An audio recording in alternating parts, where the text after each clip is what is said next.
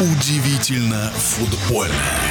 Тема футбольного паспорта болельщика самая обсуждаемая в российском межсезонье. Вот что рассказывает футбольный эксперт Александр Ухов. 15 объединений фанатов команд РПЛ из 16 поддержали протест против введения фан-ID, так называемого паспорта болельщика. Единственные фанаты которые отказались участвовать в бойкоте чемпионата России по футболу, это болельщики из Грозного. Все остальные, подчеркну, все без исключения поддержали заявление и спартаковского объединения «Фратрия», и питерского Ланскруна, которые были инициаторами вот этого сопротивления фан-айди. В заявлении фанатов подчеркивается, что бойкот продлится до момента полной отмены принятого закона.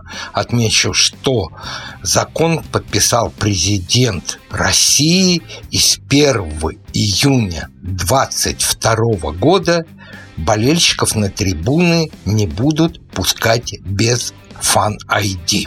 И этот бойкот распространяется на все фанатские объединения. За исключением, напомню, как я уже сказал выше, болельщиков из Грозного. Здесь причин очень много. Сопротивление болельщиков этому фан-айди.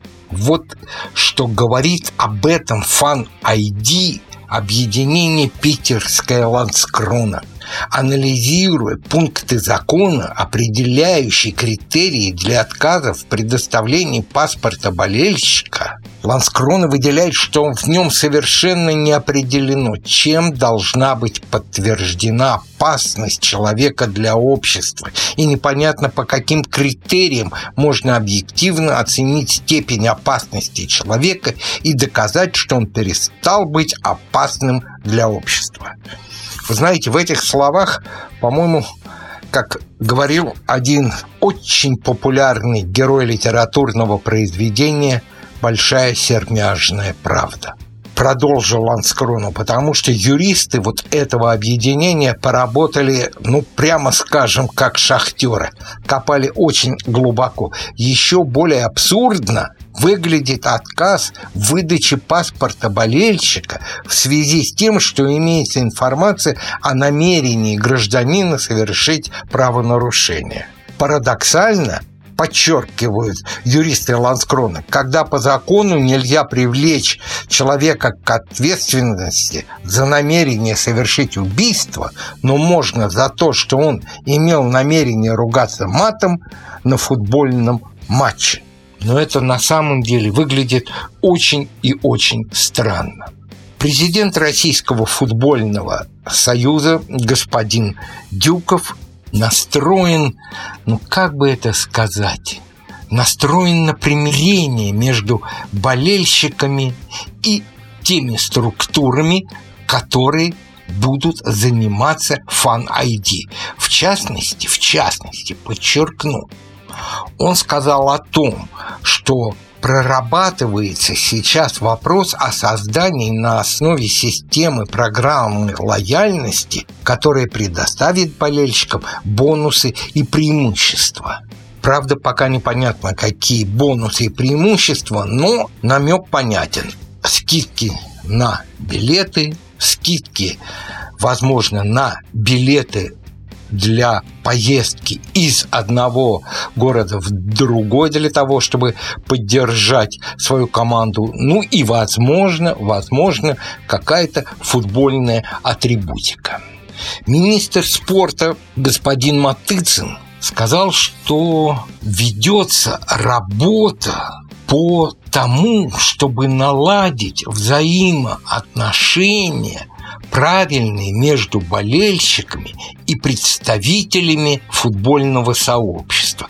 В общем, эта довольно обтекаемая фраза показывает, что министерство не совсем в полной уверенности в том, что получится избежать бойкота и договориться с болельщиками. Ну и представитель МВД заявил, что они уже полностью готовы приступить к работе по регистрации болельщиков и выдаче им фан-ID. Вот что хочу сказать в связи с этим. Как старый волк телевизионного спортивного вещания, я интересовался рейтингами тех трансляций, которые проходили во время пандемии и на матчи футбольных команд не пускали болельщиков. Так вот, рейтинги упали. Думали и предполагали многие, что в связи с тем, что болельщики не будут допущены на трибуны, все бросятся смотреть матч по телевидению. Нет, дыхание трибун точно так же, а может быть даже и в большей степени, важно для болельщиков, а не только для футболистов на поле и тех, кто находится на трибунах. И напомню, что единственной страной в мире, которая ввела фан-ID, является Турция. Не буду вдаваться в политические подробности, но посмотрите, в каком году был введен фан-ID и с чем это во многом был связано. Информацию легко обнаружить в интернете. В нашем эфире был первый вице-президент Федерации спортивных журналистов России Александр Ухов.